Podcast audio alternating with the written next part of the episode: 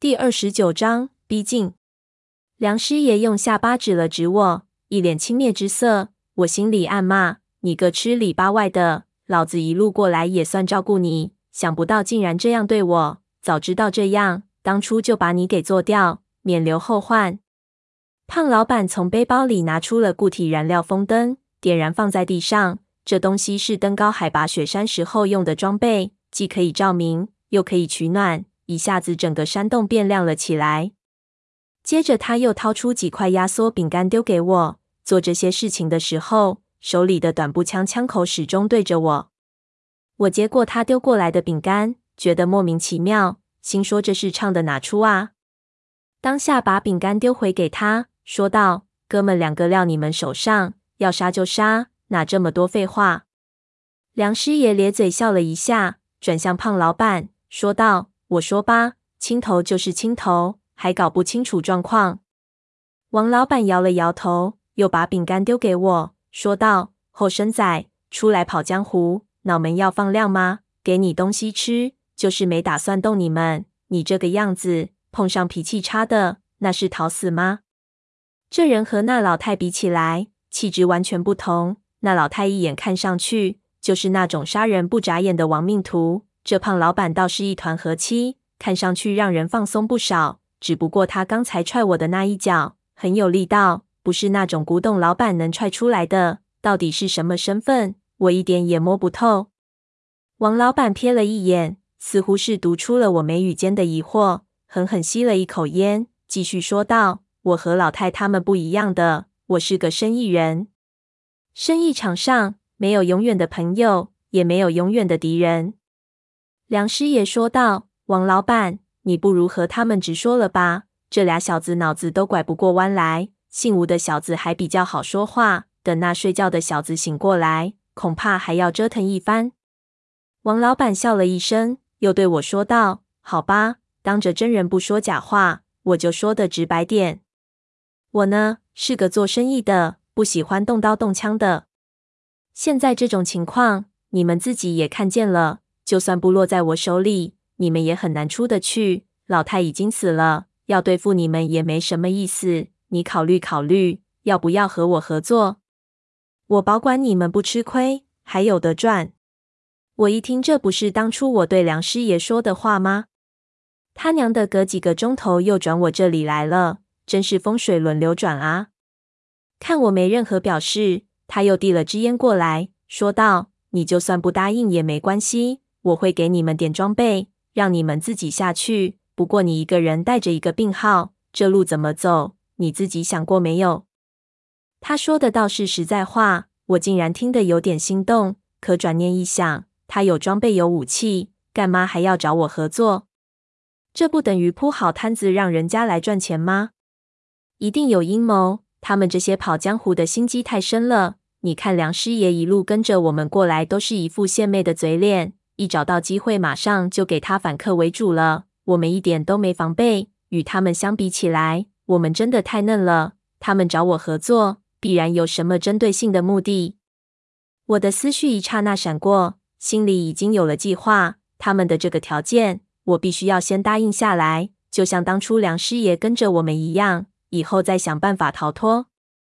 况且，正如他所说，要想把老养平安地带下去。至少还需要一个人的帮助，我一个人实在太勉强。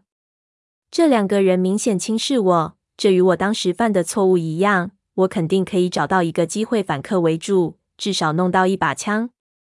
想到这里，我的脸色缓和了下来，装出犹豫的样子，问他：“好，就算你说的有道理，我可以和你们合作，但是你必须先让我知道，你们到底需要我干什么。”王老板松了口气，给梁师爷打了个眼色，后者拍了拍我说道：“识时务者为俊杰，小吴哥，既然你点头了，咱们就还是自己人，在下也就不瞒你什么，自然会把知道的告诉你们。不过这可是说来话长，我们边吃边讲如何？”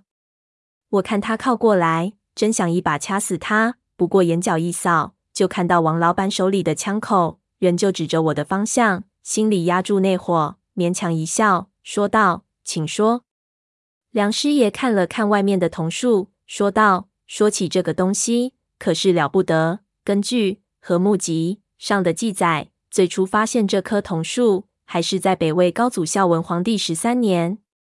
李琵琶死了以后，在很短的时间里，梁师爷已经将《和木集》中关于这个墓穴的章节仔细研究过一遍。《和木集》是一种便条，写得非常随意，有时候用的是雅文，有时候用汉文，还有一小部分是用一种谁也不认识的文字写的。而关于这里的这一段，大部分是用雅文所写。现在大陆能读得懂雅文的已经不超过二十个人，梁师爷正是其中之一。雅文记录的事情一共有三件。第一件事情是北魏高祖孝文皇帝十三年，大致是太白山一带一处官矿的矿间上报，有寻矿人发现一根青铜古柱，其根部似乎一直挖入山地，未见到底的迹象，不知道入得其深。这事情在当地闹得沸沸扬扬的。一说这柱子是有灵性的，你越挖它就越往下长，永远也挖不到头。又说这是盘古开天的时候用的斧头柄子，再挖就能把斧头给挖出来。甚至有风水师傅说，那是玉皇大帝打下的钉子，用来将秦岭的龙脉钉住，不然这条地龙就要飞到天上去了。这根铜柱入得有八百里，不能再挖。一挖，全中国就要倒霉了。不久，一起哑巴军就接到密令，开赴太白山确认传说的真伪。可是这一队哑巴军却离奇失踪了，估计可能给守灵的舍人杀光了。四个月后，另一营的哑巴军又接到密令，这一次他们找到了青铜树，领着三千死囚，让他们接管这个太白山，封山扎营，继续挖掘。第二件事情是北魏高祖孝文皇帝十八年春，说这一挖就挖了四年零三个月，三千死囚向上一直挖通了我们现在所在的溶洞，向下一直挖到山地，没有挖出桐树的根部，却挖出了一只龙纹石头盒子，内是空心，藏有一物，却没有缝隙，怎么打也打不开。他们不敢妄动，将这盒子送进宫里。第三件事情很简短。是在北魏高祖孝文皇帝十八年的年末，《和木集》上祭道，皇帝赐赏，加封二等爵位，每人赏百两金，犒赏全营。众人酒醉，《和木集》的主人和几个熟络的兵卒喝得神志不清，打赌去爬那青铜古树。文章到了这一段，下面全部都是不知名的文字，不知道是否有特别的用意。梁师爷无法看懂，实在遗憾。梁师爷告诉我们。另一个老板李琵琶能够看懂这些东西，但是问他下面写的是什么，他绝技不说，神秘的要命。这一点不知道是什么缘故。和木集最后有一段汉字记录着攀爬过程。我们这个位置再往上会有绕着岩壁的栈道，是当初他们为了最后让皇帝来看的时候准备的。可惜修到近顶的时候就修不上去，而且修栈道的时候。经常有人无端游的坠崖，后来就不了了之。我们爬出矮洞，王老板递给我一支望远镜，自己打着强光手电给我照明。调整了焦距之后，果然看到上面不远处似乎有几段木头的栈道卡在崖壁之上，几个盘旋一直向上。我们的手电电源微弱，照不到这么远，所以当时没有发现。王老板的意思是，如果能到达那条栈道。沿着它攀爬可以省不少力气，只不过栈道之上必然会有蹊跷。梁师爷是文人，让他研究东西行，打仗就不行，所以这路还得我们两个去走。我没他这么乐观，拿着望远镜看了半天，也没看清楚这些栈道到底是个什么样子。这里光线太昏暗了，加上栈道的边缘似乎给一些植物根须一样的东西裹住，与在旅游区爬过的那种钢结构栈道有很大的不同。和木集写于南北朝代，传到今日时隔千年，这些栈道是否完整还不清楚，更不要说结实不结实了。王老板说，当年修这条东西是用来给皇帝游览用的，不是采掘的临时栈道，所以在用料和做工上一定非常讲究。现在很多汉代的古建筑都非常牢固，所以他认为问题不大。实在不行，我们还有大量的绳索，有了这些栈道。爬起来自然也方便得多。他说的非常决绝，一点也不给人商量的语气。我暗骂一声，只好不再发表意见。他和梁师爷又稍作商议，决定再让我休息十五分钟，然后胖老板带我上去，梁师爷和老痒留在这里。刚才睡了一觉，精力恢复了很多，又吃了点东西。王老板也坐了下来，用广东话和梁师爷聊起了天。我并不是很能听懂，不过大概也知道他们聊的事情跟那胖老板说的麒麟节有关系。我对这事情心里一直有个疙瘩，心想反正现在和他们的关系表面上缓和了，正好趁机问个清楚，就问梁师爷：这麒麟节到底是什么？会不会有什么危害？梁师爷说道：“关于这方面完全不用担心，我刚才没把事情全告诉你们，是给自己留一手，以防你们跑路的时候给自己留下换命的资本。现在既然咱们已经正式结盟了。”我也说出来，免得你心里不舒服。麒麟结就是麒麟血凝结成的血块，是一味非常名贵的中药。不过它却不是真正的麒麟的血，而是一种植物的汁液。这种植物叫做麒麟血藤，又名血蛇藤，一般在比较靠南边的地方才有。麒麟节放置的年代越久，功效越好。初期它只有一些普通的功用，一般用来入药，但是在中医里面。还有一种罕见的用法，就是用来熏尸。古时候有些少数民族和一些山村里的习俗，会将一块麒麟结压在尸体的肚脐之上一起入殓，可以剔除尸体的阴气。尸体虽会腐烂，但是不会招来蛆虫。麒麟结随着年代的逐渐长远，会逐渐由暗红变黑，年代越久，黑得越沉。到了一定的时候，性质就会改变，变得入口即化。人吃了以后，邪虫不进，夏天连蚊子都不敢找你。当然，这只是传说。梁师爷也只是听别人说过，今天第一次看到这种情况，才开始相信有这么一回事。至于会不会有什么副作用，没有相关的记录。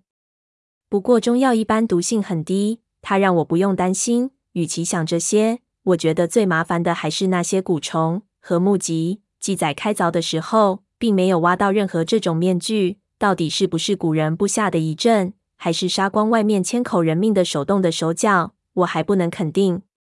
你们上去的时候，还是要多加小心，不可大意。我们休息了片刻，老养还是没有清醒。胖老板取下装备给我，我带上战术头灯，背上绳子，继续向上方栈道的边缘进发。按常理到达那条栈道并不远。但是现实中总有一丝无奈，目测的距离总是要比实际距离近很多。我们预计一个小时就要登顶，结果半个小时后才勉强爬到栈道下方。我这才发现，胖老板的说法是对的，栈道保存得非常好，倒不是因为皇帝要走的栈道所以修的坚固点，而是栈道一直在修葺当中，所以外面还有一层由竹竿搭成的脚架。这种东西非常防潮，经过几百年的腐蚀。仍然非常结实，走上去还能听到韧性的嘎吱声。这里应该十分贴近地表，从边上的绝壁上垂下很多树木的根系，犹如缠绕植物一样缠绕着边上的扶栏。有些根须非常粗大，简直就像章鱼的触手一样挡在栈道上。越往上，这些东西就越多，非常难以行走。有几段整个被根系包在里面，几乎找不到立足的地方。只好用砍刀开路，或者干脆爬过去。因为树木根系的侵袭，这里的岩石开裂，不时还有石头掉下来。我们一边抱着头，一边还要小心脚下，走的竟然感觉比爬的时候还累。我们只顾着走，也不知道上去了几圈，前面的栈道出现了一道非常大的缺口，有将近十米的距离，因为边上的岩石崩裂，塌了下去。我比划了一下距离。对王老板说：“没办法，跳不过去，要上绳子了。”此时离我们出发已经快一个小时，但是从上往下看去，仿佛并没有上来多远。看来想在一个小时内到达树顶已经不可能了。我们之前爬得太急，体力消耗得非常厉害，只好暂时先休息一下。这个垂直的溶洞里非常阴冷，又非常潮湿。我走了这一段。身上的衣服全部都是汗水，粘在身上非常的难受，一时半会又干不透彻，很容易生病，一定要想办法取个暖才行。我们找了一个树根和栈道包在一起的树根洞里。王老板将固体风灯拿出来，用匕首挂在一棵树根上。我脱掉衣服，先将内衣烘干，然后胡乱吃了一点东西。王老板表情非常严肃，一边和我说着话，一边用强光战术手电去照对面的桐树。照了一会儿，他对我道：“你来看，这里已经能看到顶上，上面是什么东西？”我拿起望远镜观察，上面大约只有十几米的地方，已经是桐树的顶部。从洞的上面垂落下很多树根，将那一片区域全部挡住，勉强可以看到那里被裹在一大团根系里，大量根须一直顺着桐树缠绕下来，里面有什么东西，实在是看不清楚。环绕洞壁向上的栈道，还要比这桐树的顶部高出很多。这个河和目击记载的不同，有可能经过长年累月的挖掘，沉重的桐树有再次沉入岩层中的趋势。几百年下来，高度已经下降到栈道之下了。这些从洞顶上垂下的根须，可能就是我们来的时候从鲸鱼山顶上看到的那几棵十几人才能环抱的大榕树。现在看来，它们的根系比它们的枝叶还要壮观，这些犹如苍白的鬼爪一样的东西，犹如麻花一样拧在一起，就像一只巨手抓住这一根铜柱，想将其从地狱里拉出来；又好像一根缠满了化石巨蟒的巨大图腾，让人浑身起鸡皮疙瘩。我正看得入神，却听胖老板对我说道：“你看树根长得如此茂密，说明这里的岩壳上面应该就是表土层。”这里是一个天然的溶洞，古人来祭祀不可能是穿山进来的，上面一定有一个洞隙可以通到外面。弄不好，我们不用原路回去。我听他话里有话，心里一喜。如果不用原路回去，那真是一件美事。可这天然的溶洞，必然也不是什么平和之的，到时候能不能走得出去，还要另外合计。王老板推了推我说道：“这桐树顶上是这么个情况。”不过，你看那几个根堆里，好像有一座铜像。这里太远，看也看不清楚。咱们换个地方去看个仔细。我顺着他手指的方向看去，看到柱顶的下方，根堆缠绕中似乎有两只青铜雕刻的手臂，与我们在夹子沟看到的那一座有一丝妖冶的雕像遗迹非常类似。只是当时他的脸被盗墓贼炸烂了。我当时有一种很奇特的第六感觉。总感觉到这张脸会有什么不妥当，如今正好看上一看，这家伙到底长什么样子？